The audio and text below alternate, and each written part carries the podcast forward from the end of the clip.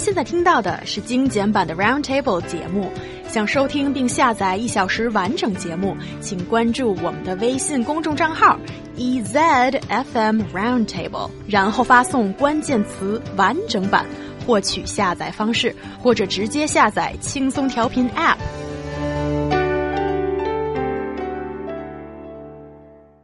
A woman from East China's Zhejiang province has sued a matchmaking agency for failing to find her Mr. Right. This is after she's paid 700,000 yuan in membership fee. What went wrong? Guys, what's going on here? So this woman is surnamed Gao and she is a divorced businesswoman. So obviously the first time around she wasn't very lucky in love. And since she has so much cash to spend, so I guess she decided I must find my happiness using the money I have. So she is um, using this service provided by this uh, agency. And the first time around she actually just uh, paid them 100,000 yuan, but it didn't yield any good results. The funny thing is, I thought a normal human being would just have stopped there. Obviously, this is not working for me. But for, uh, but for some reason, that agency convinced her to spend another 600,000 yuan so that she could find a billionaire partner this time. And Wow. once again, a normal person should have just laughed at that silly idea and said, no, I've had enough. But she bought it hook, line, and sinker. She paid that money, and guess what happened?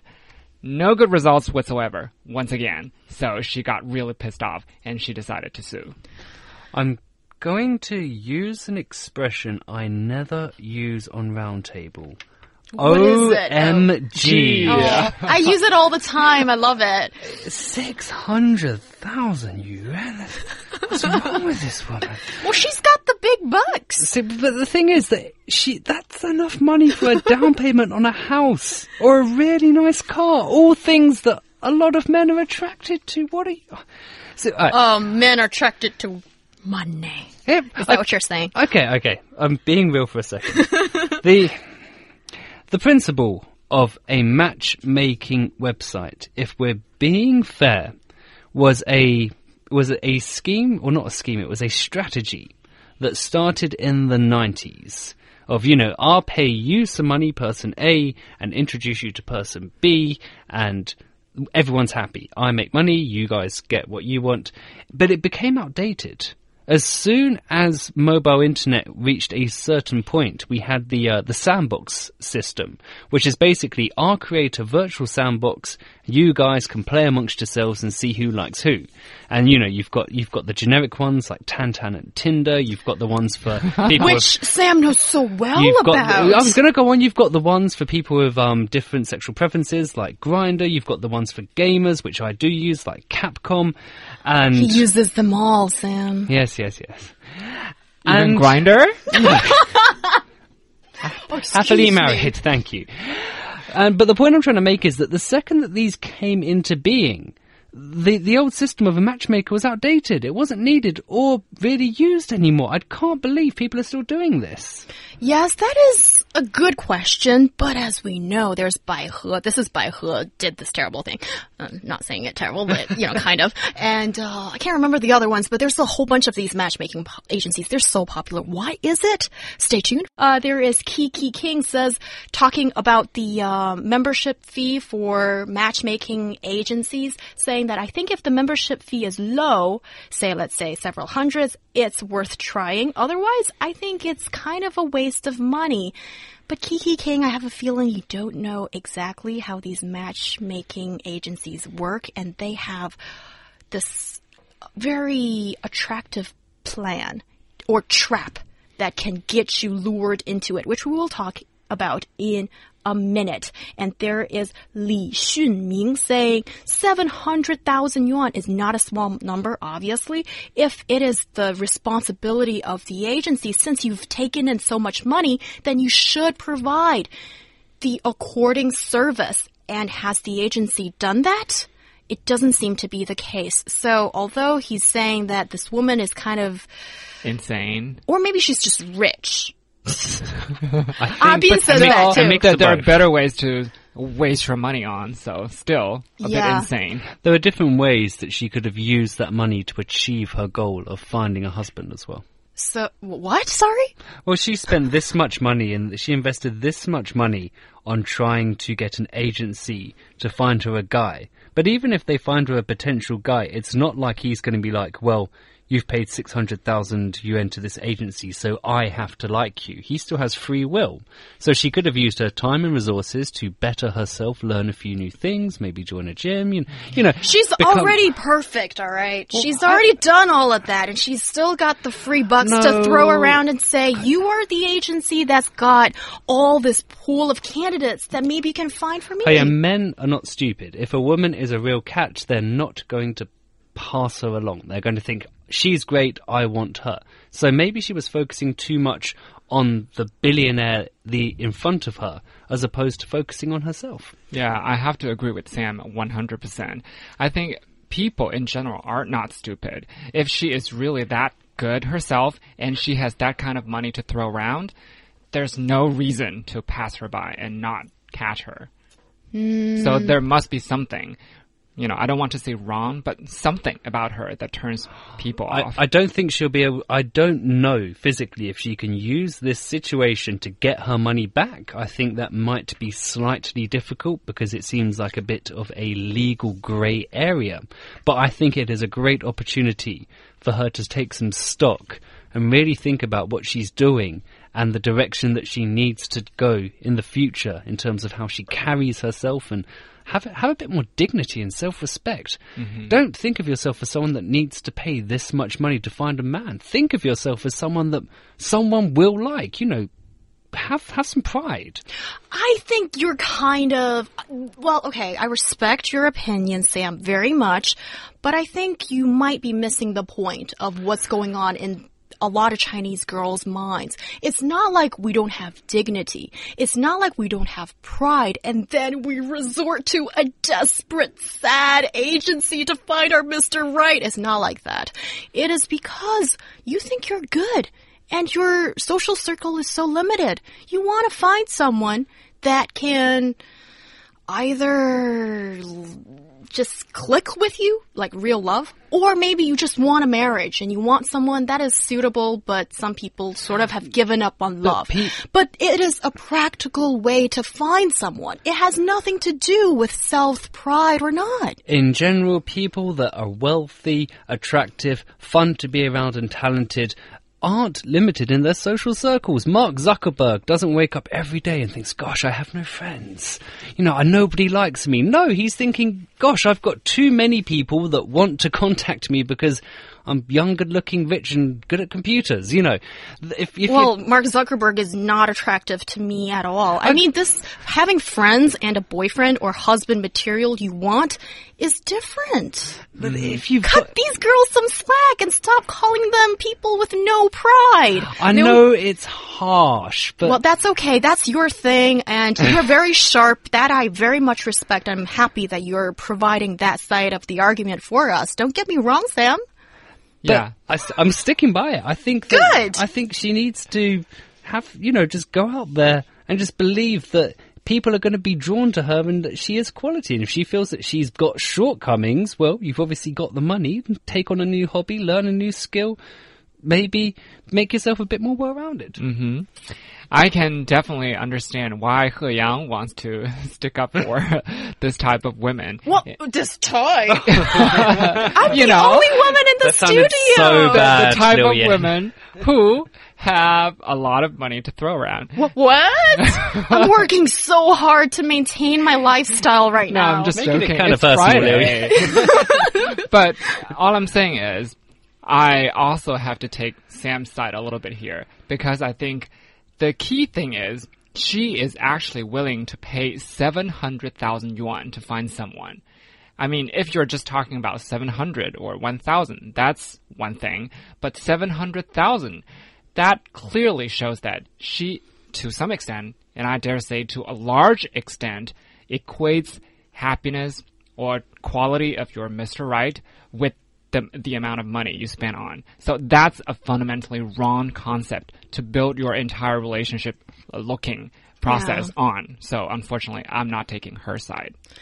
I think you make a really good point, Liu Yan. And also, I suspect your logic behind this is um, something I, I think I agree upon. So that's why Liu Yan and I are good friends. That I think the question is, where is the place for romance in all of this? And shouldn't love, your emotion, and really um, connecting with the other party in a relationship and understanding each other and getting each other and being on the same page and all that More important. than how many zeros you've got in your uh, bank account book or whatever that thing is called just shows that I obviously know nothing about banking. But I'm trying to understand these ladies and men who are members of these matchmaking agencies, and there are loads and loads of people that are trying to find an ideal partner this way. Guys, after looking at the story, do you see what are the tricks that these uh, matchmaking agencies are using so that their members are just putting in more money and more money like this woman has? Well, there is a tiny bit of deception here, and He Yang's right to point this out. Also, Liu Yan, thank you for bringing it to light. I now know that if I need a loan, I'm going to He Yang. what? where, where did that happen? You're apparently rich. I'm asking you for money in the very near future. Where did but- that come out? I'm working so hard to get my Cool, handbags we'll talk right about now. it later. You know, not much, a couple of hundred thousand yuan down payment house. We'll come back to that. So That back to the nothing story. to do with me. I should get a house myself if I can do that. Okay, so back so back to the story. There- Not giving you a chance. Yes, Sam. there, there, there's a tiny bit of deception here, and here's why. Back to my original argument about the sandbox system. So, you know, you've got these companies that have set up a sandbox, and people mingle amongst themselves and they kind of pair off. The reason that a paid scheme is still relevant is because it's saying, because you could be a certain type of guy that wants to meet someone who's also financially secure. Mm-hmm. So you're thinking, you know, if I pay money to go to this place, we can kind of sieve through some of the riffraff, and the women left are going to be ones that I'm going to know aren't with me just because I'm rich. That that is fair. The problem is is that they're taking that to another level. They've created the sandbox, which is a good idea, but they're adding on extra fees, not because they want to help you find a partner, purely because they know their clientele has a lot of extra capital and they're using that situation to try and just get as much money out of them as possible. And remember, guys, if I'm the agency, the second A and B find each other, I no longer can profit off them. They go off into the sunset. I need to move on to a new client. The longer I prolong this, the more pain that they're in, the more zeros going into my Yeah. bank account. Yeah, I think Sam has hit the nail on the head here because this, after all, is a business. And how do they keep making money? They keep you hooked so that you come back over and over and over again. Because I personally believe that it's not likely that someone with that kind of money thrown onto this project can get zero results. Because theoretically speaking, this website or whatever it is, 百合网. yeah, it has loads of what do you call it? Big data. They should be very accurately matching you to someone to your preference. And there is no way that after so much effort, she can only get zero ideal candidates out of this. I don't believe that for It's one being moment. milked. Well, here's the interesting thing. The agency has says this woman is not finding a Mr. Right of hers and it's all because of her fault. She has seen, what's the number here? 47 guys already and it didn't work even one time. So, Guys selected by them. Yes, 43 guys that this lady has met through the agency after she's paid 700,000 yuan. And they're saying, there's something wrong with this woman. There's so many guys that we provided for her and she's getting none. She is. She, there's She is something no- picky or there's something right. wrong oh. with her.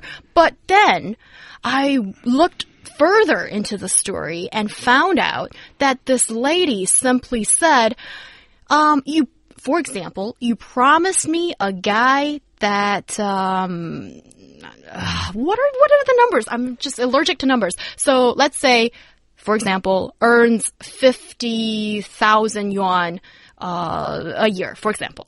And what you got me, you promised me that, right? But what you got me was only someone who earned th 30,000 yuan. So that doesn't match to my uh, request. And you still set us up. So you are already violating my contract and, you know, setting up a whole bunch of guys but it's not according to my demand and you're not providing the service. So the agency should be at wrong here. And let's take that uh, one step further. They're, they're going to have analytics guys that work for Buy Her One. They can they don't just have to look at the bad matching criteria. They can look at guys with low success rates and purposely put match them to this woman first because they know the chances are more likely than not that they're not going to hit it off and she's going to have to come back and find another guy and it means more money for them. There's definitely a lot a lot going on here. Yeah, I think that's a very, very possible situation here because, as we have previously established, how do you make bus- uh, How do you make this a successful business? You keep them coming back and back and back. This is one way to do that. Give you the wrong match, and then you will find uh, try to find one more. But that is against the contract. Don't we have a spirit of contract at all here? The contract said this woman wants A, B, C, D, and then the agency is not providing some of it. And I think the woman has a bit of a say here that she. I- I'm not surprised that she's suing. That, that's true, but you have to remember, um, Bai He might be thinking that if we have this potentially super rich woman who is not willing to stand up for herself, then that's a cash cow. Yes, when our when you're being targeted as the cash cow, I think nothing good is going to come out of that. I fully agree. I, I recommend that she leave by her wa- this uh, institution as soon as possible. And also, if she can get any money back, well, it depends on what the judge says. But I think this poor woman, although there are parts that I think, girl, what are you thinking about? But there's the other side of things that I, I think she'll struggle because she's already seen different guys. They haven't not provided a service. They've just provided a service that she deems is inadequate. So they will also have a case in court. I, I don't think it's going to be a, uh, an open and shut case for her. And I don't judge people, men or women, who want to marry for money. I don't judge. If that's what you think is most important in your life, Yeah, that is it. your personal choice. We don't say anything, um, you know, objections about that. But I have a feeling, if this lady is listening, probably not, but for everybody out there, if you change your mindset just a little bit, if you don't look at the dollar sign as importantly, maybe you'll find love just around the corner.